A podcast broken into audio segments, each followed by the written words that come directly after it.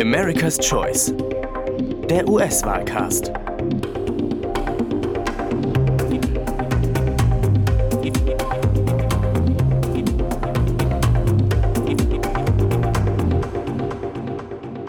Hallo und herzlich willkommen zu America's Choice, der US-Wahlcast aus Berlin. Mit David Deisner von der Atlantikbrücke. Und mit Tyson Barker vom Asthma Institute in Berlin. Mit America's Choice liefern wir Ihnen und euch im Laufe der nächsten Wochen und Monate regelmäßig Updates und Einschätzungen zum US-Wahlkampf. Aktuell, überparteilich und im Gespräch mit wechselnden Gästen und Experten aus Deutschland und Amerika.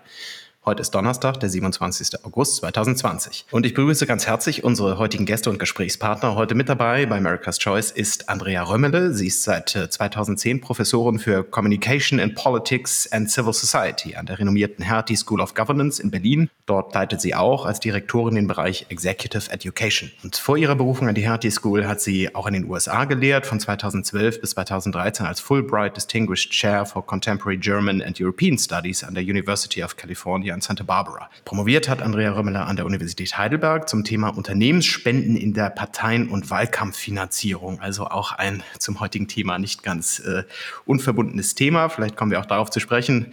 Andrea Römmele ist Autorin zahlreicher Bücher. Das neueste trägt den Titel Zur Sache für eine neue Streitkultur in Politik und Gesellschaft, erschienen im Aufbauverlag. Andrea, sehr schön, dass du heute mit dabei bist bei America's Choice. Ja, danke für die Einladung. Freue mich auch sehr. Und unser zweiter Gast heute im Podcast ist Matthew Kanitschek. Matthew ist äh, Journalist seit 2015 bei Politico, derzeit Chief Europe Correspondent im Berliner Büro von Politico.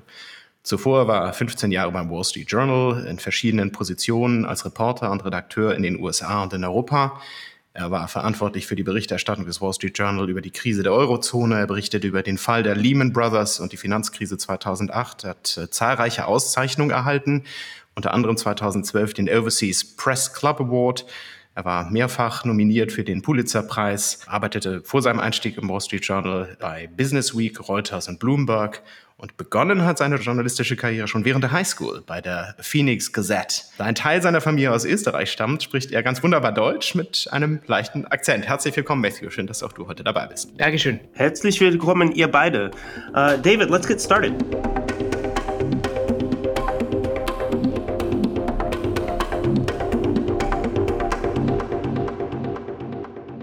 Am Montag begann der Parteitag der Republikaner, die Republican National Convention. Der Slogan kommt uns irgendwie bekannt vor. Make America Great Again, again.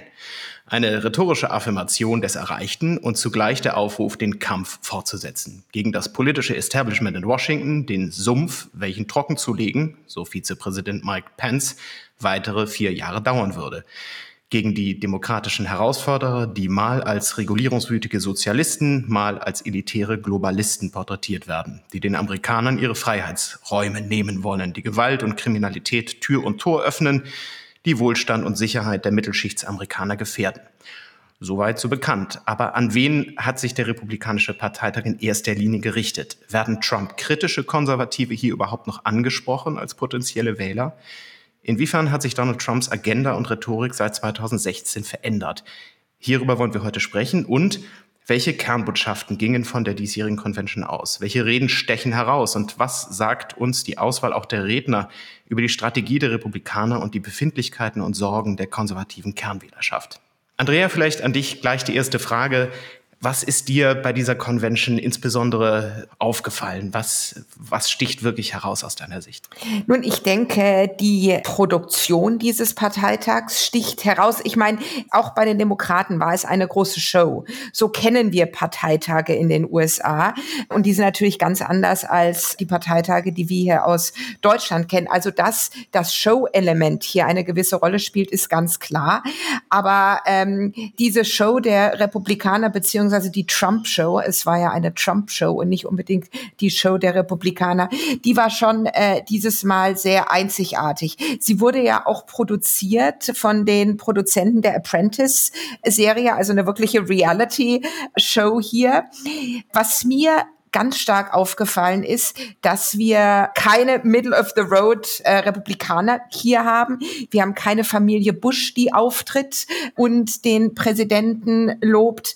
Wir haben einen Parteitag, der kein Programm verabschiedet. Man, das muss man sich erst einmal auf der Zunge zergehen lassen. Also das wären jetzt so die ersten Dinge, die mir äh, aufgefallen sind. Ein weiterer Punkt, der zur großen Inszenierung auch beigetragen hat, ist, dass Trump auch das Weiße Haus als Bühne nutzt für den Parteitag und hier ganz klar den Wahlkampf mit den laufenden Regierungsgeschäften vermischt, was letztendlich ein ganz großer Tabubruch auch ist. Ja, es hat ein paar Tabubrüche gegeben in diesem Fall. Also es gab diese, diese Einbürgerungsprozess als Teil des äh, Parteitags. Natürlich hat äh, Mike Pompeo auch gesprochen von Israel, was er gesagt, in, dass er in seiner Privatszeit gemacht hat. Aber natürlich ist er mit einem amerikanischen Regierungsflieger dorthin geflogen und so weiter und so fort.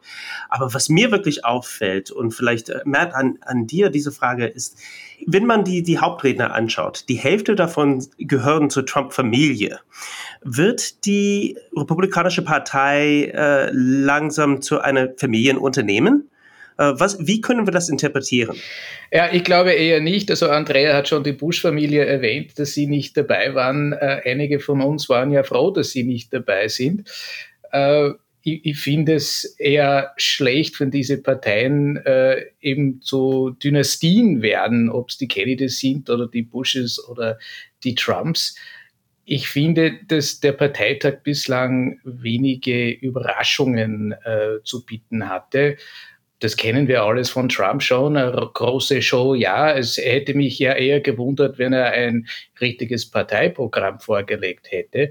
Das wäre ja doch eine Überraschung. Äh, das mit den Tabubrüchen, ich meine, äh, seine ganze Präsidentschaft ist ein einziger Tabubruch. Also insofern wundert mich das alles nicht. Die Frage ist, ob er neue Wähler oder Leute, die eher so im Zentrum der politischen Landschaft stehen, mit äh, dieser Veranstaltung überzeugt hat. Und äh, ich glaube eher nicht. Also, dass sein harter Kern das alles toll findet und die Reden äh, von seinen Töchtern und Söhnen und so weiter, das alles wunderbar äh, sieht, ist wenig überraschend. Aber ich glaube, die Frage ist, ob er vor allem äh, Frauen in den Vororten mit äh, dieser Show gewonnen hat und äh, ich bin so gesehen gespannt auf die, auf die Umfragen in den kommenden Tagen. Mich hat auch ein bisschen überrascht, dass der Ton bislang relativ düster war, weil es hat geheißen nach dem demokratischen äh, Parteitag, dass die Republikaner einen eher optimisterischen, äh, optimisterischen Ton ähm, schlagen würden. Äh, das habe ich bislang nicht so rausgehört. Also das war eher sehr negativ.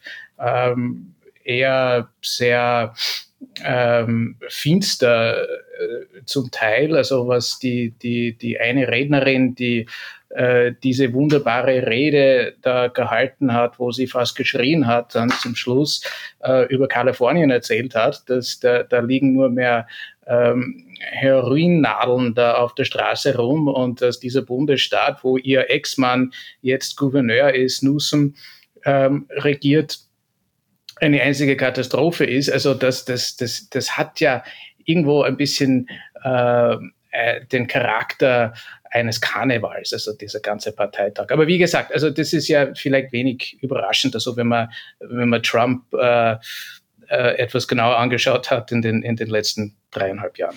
Äh, Matthew, du hast angesprochen auf die Rede von der Kimberly Guilfoyle. Äh, sie hat sich selber ja eine Latina und Mutter genannt ähm, sie, aber auch natürlich die Auswahl äh, weiterer Speaker, auch Afroamerikaner, auch sozusagen die äh, öffentlich inszenierte Begnadigung eines afroamerikanischen äh, verurteilten Bankräubers, die Begnadigung durch, durch Trump. Das sind natürlich auch Versuche jetzt auf ähm, die äh, ja, Rassenunruhen, die ganze äh, Debatte rund um, um Rassismus und Polizeigewalt in gewisser Hinsicht aufzugreifen, Trump hier auch zu präsentieren als einen Präsidenten, der auch in diese Communities sozusagen enge Verbindungen hat und dort auch Unterstützung genießt. Funktioniert das? Resoniert das in diesen Wählergruppen? Also ich persönlich, ich, ich glaube nicht. Also ich glaube nicht, dass, äh, dass er dort wirklich ernst genommen wird, gerade von den Schwarzen. Wir erleben gleichzeitig äh, diese Black Lives Matter-Proteste. Die könnten ihn meiner Meinung nach allerdings beflügeln, insofern, dass die Weißen, die diese Proteste jetzt im Fernsehen vor allem erleben, äh, sich denken, naja, vielleicht ist unsere Zukunft schon etwas sicherer mit einem Trump als mit einem Biden. Also es gab jetzt ein, ein äh, weiteres Video ähm, gestern oder vorgestern von einem äh, dieser Proteste in Washington, wo äh, eine, eine Gruppe von äh, Studenten, äh, das war so mobartig, ähm, äh, Leute auf der Straße, die in, in Gasgärten irgendwo in einem äh, Stadtteil von Washington äh, gegessen haben.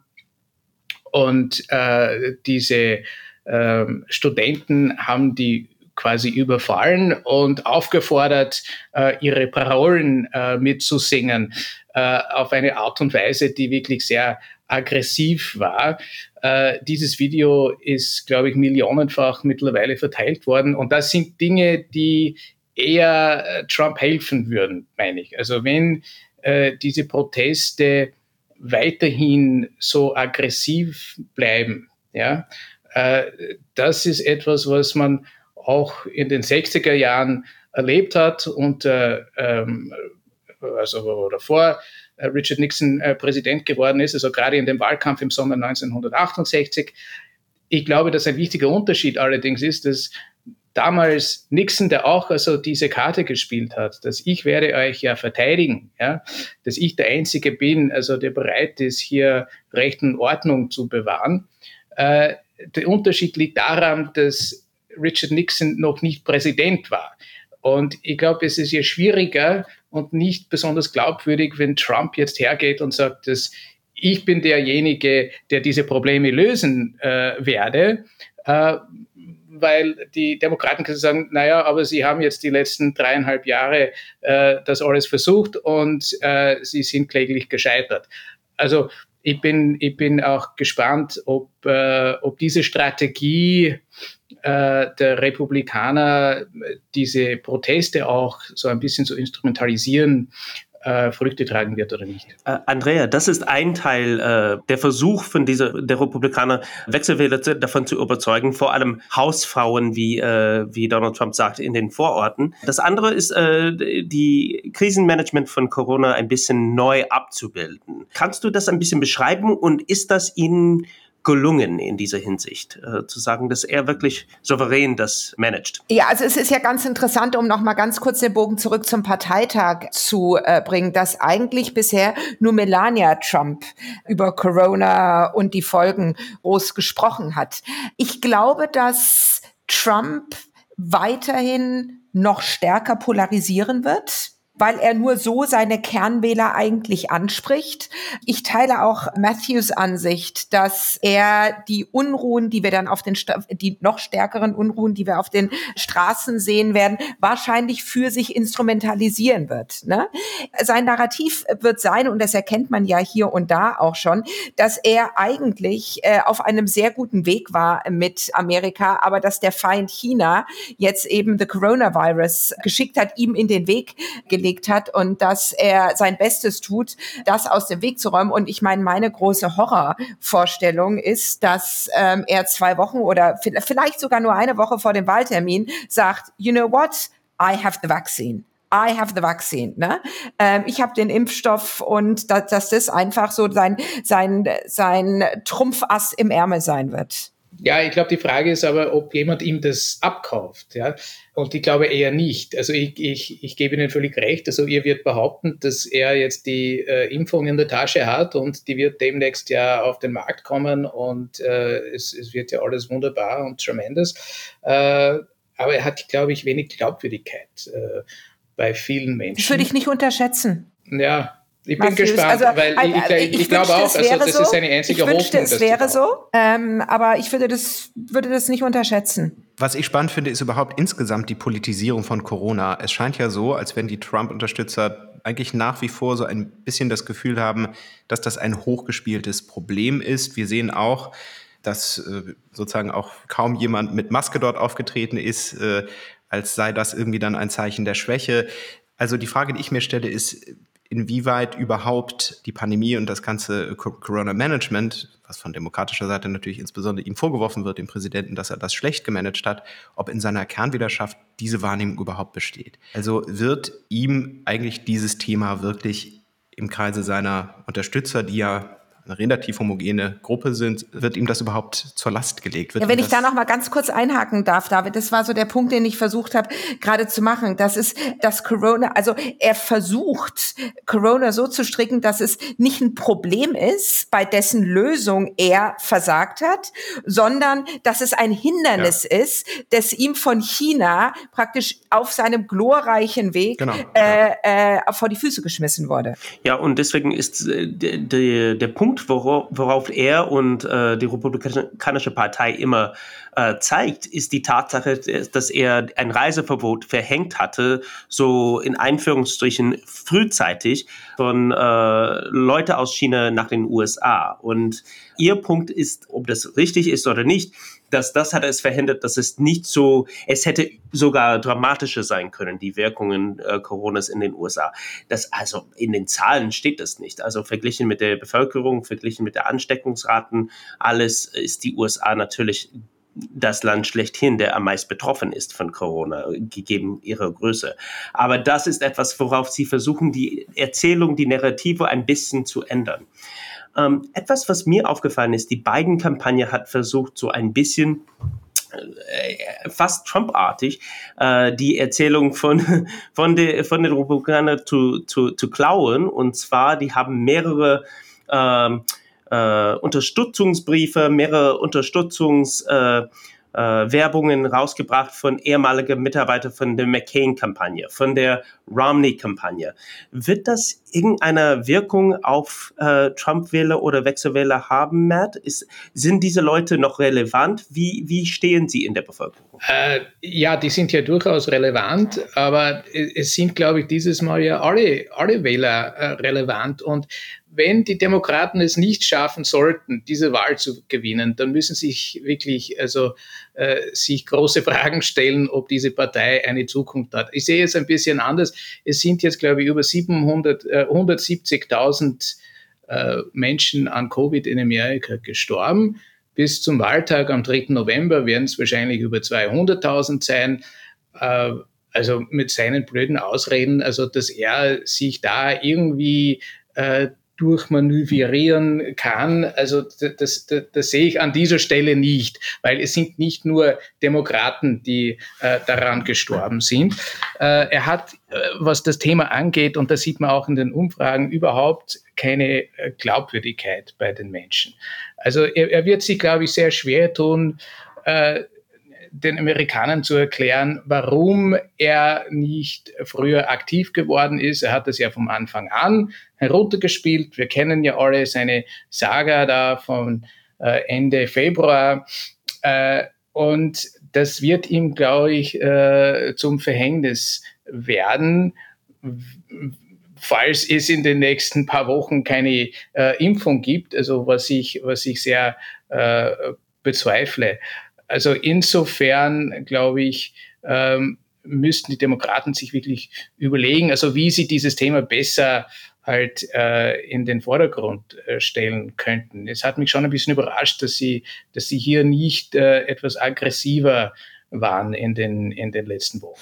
Und trotzdem ist es ja so, ähm, dass Trump immer noch ich finde, da kann man eigentlich nicht oft genug dran erinnern, eine solide Unterstützerbasis hat. Wenn man sich die Umfragen anschaut, die war zeitweilig etwas eingebrochen, ist dann wieder angewachsen. Hat zurzeit eine Zustimmungsrate von 42,3 Prozent. Ähm, es ist ja vielleicht gerade von dieser Seite des Atlantiks immer einfach, äh, empört, verwundert äh, nach Amerika zu blicken.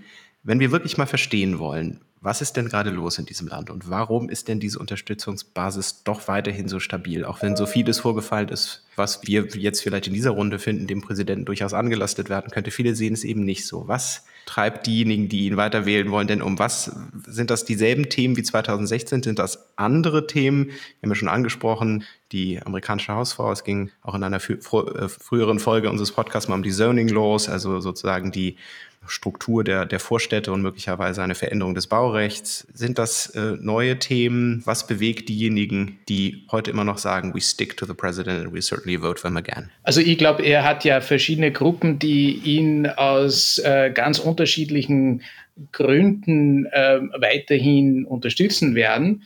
Äh, es gibt zum Beispiel äh, die Gruppe Investoren, sage ich mal. Ja? Und äh, die freuen sich also, wenn es äh, weiterhin eine solche Wirtschaftspolitik wie bislang gibt, äh, mit Steuersenkungen, mit Deregulierung. Also das hat ja alles, also bis Covid die Wirtschaft beflügelt. Äh, es gibt die Evangelikalen, die äh, es toll finden, äh, wie er mit der Bestellung neuer Bundesrichter umgeht. Allesamt sehr konservativ und auf deren Linie. Also es gibt mit anderen Worten sehr, glaube ich, zum Teil zynische Gründe für ähm, gewisse Gesellschaftsgruppen äh, ihn zu, zu unterstützen. Und das, das werden sie weiterhin tun. Aber ich glaube, es hält ihn fast keiner äh, für einen integren Menschen. Also die, die, die Leute wissen, dass er ein Gauner ist, ja, mittlerweile. Also das heißt nicht, dass sie ihn nicht wählen werden, weil sie glauben, dass die Alternative äh, für sie schlecht sein wird. Und vielleicht haben die da völlig recht. Also wenn ich, ähm, was weiß ich, ein, ein, ein weißer Nationalist bin und Angst vor äh, dieser PC-Welt, politically correct Welt, äh, die die Demokraten äh, anstreben, äh, dann werde ich ja Trump wählen auch wenn ich ihn nicht besonders toll finde. Ich, ich glaube, das ist eben der Punkt. Nur ganz kurz ein Zitat äh, da reinzubringen und dann habe ich eine Frage an, an dich, Andrea. Aber Newt Gingrich hat gesagt, äh, ich weiß nicht, ob Donald Trump ein Konservativer ist, aber er ist der beste äh, Antiliberale, die ich kenne. Und ich glaube, diese, diese romantische Verbindung, die seine Kernunterstützer haben zu ihm, ist die Tatsache, dass er gegen ihre Feinde sind, gegen diese PC-Kultur, gegen diese, oder was sie äh, wahrnehmen als PC-Kultur. Dass er, seine Rhetorik ist nicht ein, ein äh, Mackel, es ist nicht ein Fehler seiner politischen Persönlichkeit, sondern das ist ein Kernelement, sein Twitter-Feed, seine ähm, Beleidigungen mit bestimmten Gruppen und so. Und ich, ich weiß, Andrea, äh, du bist eine Kommunikationsexpertin, also du hast natürlich eine Meinung dazu. Äh, aber ich wollte dir auch eine Frage stellen mit Nachwuchsgeneration. Also ein, ähm, ein Parteitag ist auch eine Gelegenheit, die Zukunft der Partei vorzustellen. Und wenn man über die Republikaner denkt, dann denkt man an Tom Cotton oder denkt man an äh, Josh Hawley oder denkt man, es gibt schon Leute, die äh, Anfang 40 sind, äh, die die Zukunft der Partei irgendwie vertreten sollen. Aber die waren komischerweise nicht so prominent vorgestellt in, in diesem Parteitag. Gibt es einen Grund dafür und was können wir erwarten, wohin die Reise geht mit der Republikanischen Partei? Ja, sehr guter Punkt, äh, Tyson. Den Nachwuchs hat man auf dem Parteitag in keinster Weise gesehen. Das war einfach eine Trump oder ist, er läuft ja noch eine Trump-Show beziehungsweise eine Trump-Family-Show und sollte Trump nicht gewählt werden, am, also nicht wiedergewählt werden am 3. November, wird es, meiner Ansicht nach, wird es die wirklich spannende Zeit werden. Also wenn es ein knappes Wahlergebnis gibt, keine Ahnung, was dann passiert, aber äh, äh wahnsinnig aber das war jetzt nicht, das war jetzt nicht eine Frage, äh, Tyson. Ich denke, wenn äh, Trump die Wahl verlieren wird, werden sich die Republikaner komplett neu aufstellen müssen. Eine Partei, die sehr zerstritten ist, die sehr zerklüftet ist, die sich einfach, wie gesagt, nach Trump komplett neu sortieren und neu aufstellen muss. Ich wollte aber noch ganz kurz einhaken zu der Frage, die wir vorher diskutiert haben und zu dem Punkt, äh, David, den du ja auch zu Recht genannt hast. Wir dürfen nicht vergessen, dass Trump über 40 Prozent Zustimmungsraten hat. Und das ist sehr verwunderlich, aber äh, that's the fact. Und wenn man sich die Umfrageergebnisse anschaut und Biden mit Trump vergleicht, dann führt Biden in ganz vielen Bereichen, aber bei einer ganz entscheidenden Frage führt er eben nicht. Und das ist die nach der wirtschaftlichen Kompetenz. Und wie wir aus dem Clinton-Wahlkampf kennen, it's the economy stupid. Und auf die Frage müssen wir einfach schauen, wie sich die jetzt in den nächsten Wochen entwickeln wird. Ja, ich, ich frage mich, ob diese, diese It's the economy stupid äh, äh, Spruch immer noch äh, so relevant ist, wie es damals war. Ja, ähm, ich weiß was, Tyson, ich stell's mal, ich stelle mal die Frage vielleicht anders oder den Punkt ein bisschen anders. Ich glaube, wir müssen überlegen, wie viele jetzt in den Swing States, ne, in, gehen wir mal nach Wisconsin, ne, äh, wie viele sind ready for a change? Wie also viele jeder, wollen Ich glaube, einstimmig alle Amerikaner sind ready for a change. Also sie sind alle zu Hause im Lockdown äh, mit äh, fast 15 Prozent Arbeitslosigkeit und ein, ein Wirtschaft, der fast 30 Prozent im zweiten Quartal äh, geschrumpft ist.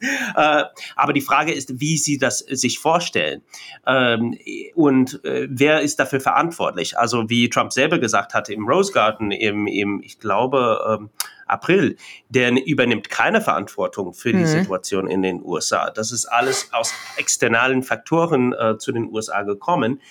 Und die Frage, die ich habe wirklich, ist, wenn er verliert, eindeutig oder knapp, ob er und seine Stammwähler das wirklich akzeptieren würden.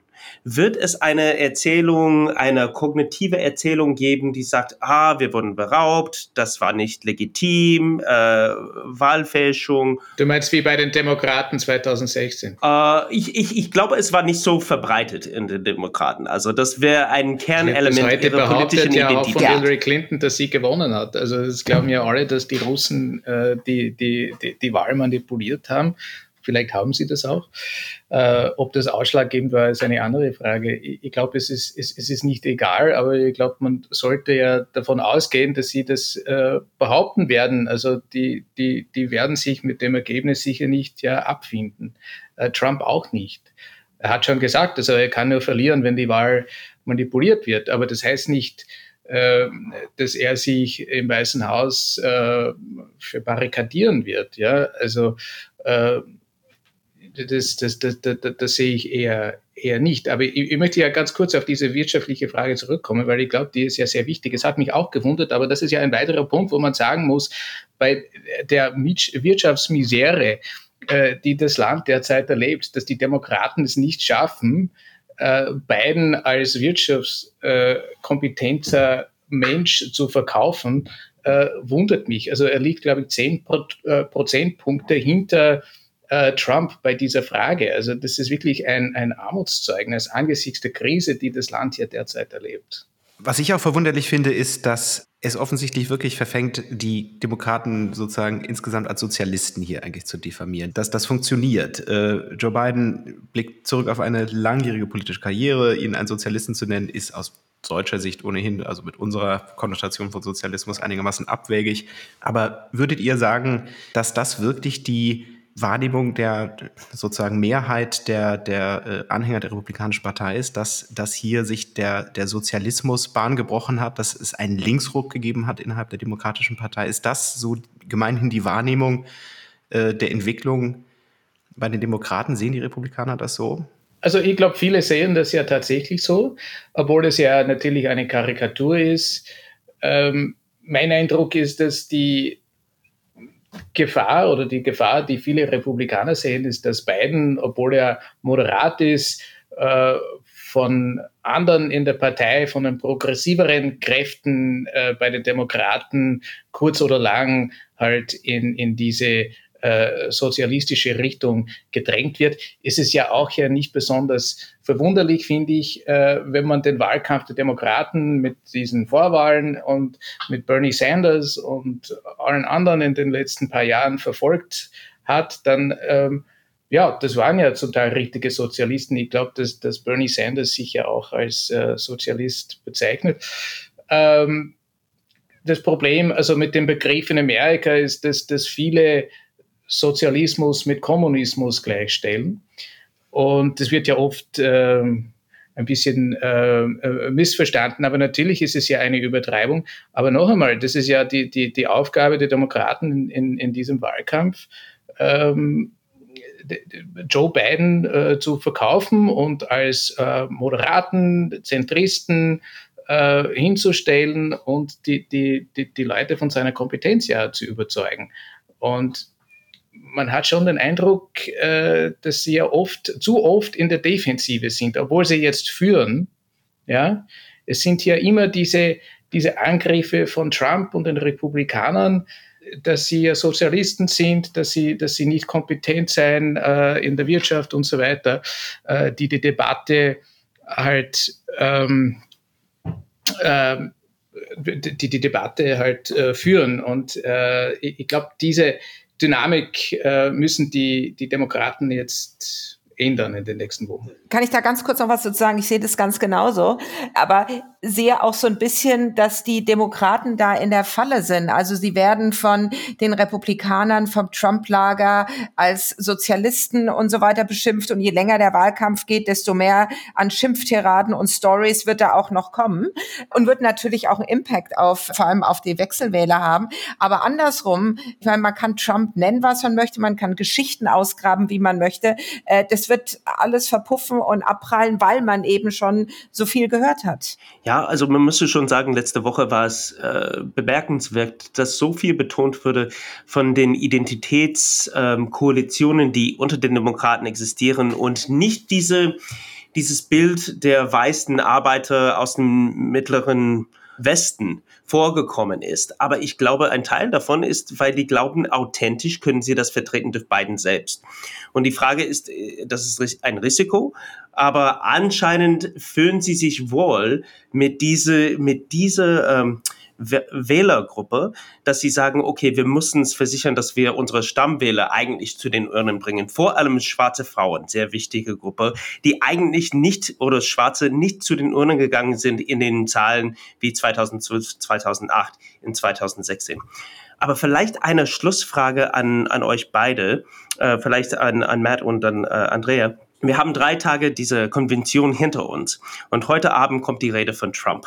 Was erwartet ihr, dass er sagt? Was wird seine Botschaft sein? Was könnte es sein, das gut ist? Was könnte es sein, das ähm, vielleicht nicht so gut in Deutschland oder in den USA angekommen wird? Hoffnung, Erwartungen für heute Abend? Ja, also ich, ich, ich glaube, also wir werden viel so altbekannte sehen, also die Highlights äh, der Trump-Reden der letzten Jahre, der Trumpschen Provokationen, die wir alle kennen. Äh, und das wird eine Riesenshow für seine Kernwähler sein. Ich glaube, das ist ja aber ein Teil seines Problems, ist, dass er kann die Menschen nicht mehr überraschen. Ja, er, er kann mit keinen äh, Tabus mehr brechen. Ja, also er hat ja das ganze Porzellan in Washington äh, zerschlagen und äh, das, das wird, glaube ich, zunehmend eine Herausforderung äh, für ihn für ihn werden, äh, gerade im, im, im, im, im Wahlkampf. Aber wie du äh, gerade gesagt hast, ich glaube, ausschlaggebend wird sein, äh, wie viele Menschen tatsächlich wählen gehen am 3. November oder in den Wochen davor per, per Briefwahl. Es wird ja auf diese äh, Wahlbeteiligung ankommen, ähm, die in den, in den Staaten ähm, leider ähm, e-, etwas geringer ist als in anderen äh, Demokratien. Aber ich glaube schon, dass viele motiviert sein werden, auf beiden Seiten natürlich. Aber selbst wenn Trump jetzt äh, eine Zustimmungsrate von äh, 42 Prozent hat, er, er, muss, glaube ich, mehr gewinnen und gerade in diesen entscheidenden äh, Staaten. Und es wird ja auf ein, ein, ein paar Millionen Stimmen wahrscheinlich äh, kommen. Und äh, der, das ist ja noch eine große Herausforderung, glaube ich, für ihn. Ja, ich würde mich dem anschließen. Also ich erwarte keine große Überraschung. Ich erwarte eine extrem polarisierende Rede, eine düstere Rede, eine Rede an seine Kernwählerschaft. Letztendlich ist es ja auch seine, also dafür ist diese Rede da, an seine Kerngruppe zu kommunizieren. Er wird versuchen, seine Kernleute zu mobilisieren und auch gleichzeitig, wie wir es nennen, so asymmetric demobilization zu betreiben. Also die Independence oder die demokratischen Wähler vielleicht nicht zum Wählen zu bewegen. Und ganz klar wird auch sehr viel von der Wahlbeteiligung abhängen am 3. November und davor mit der Briefwahl. To solidify the basis, die Basis für sich zu gewinnen, sicherlich eine der Hauptziele überhaupt dieser Conventions, sowohl bei den Demokraten als auch jetzt bei den Republikanern. Vielen Dank äh, für deine Einschätzung jetzt äh, zum Ende, liebe Andrea. Vielen, vielen Dank an euch beide, lieber Matthew, liebe Andrea, für, dass ihr mitgemacht habt. Äh, wie immer, vielen Dank auch an dich, Tyson. Das war America's Choice vom 27. August 2020. Vielen Dank und bis zum nächsten Mal. Und vergesst bitte nicht, diesen Podcast auch zu teilen und für uns zu werben. Auf Machen wir. und bei Spotify. Vielen Dank und bis zum nächsten Mal. Tschüss. Tschüss.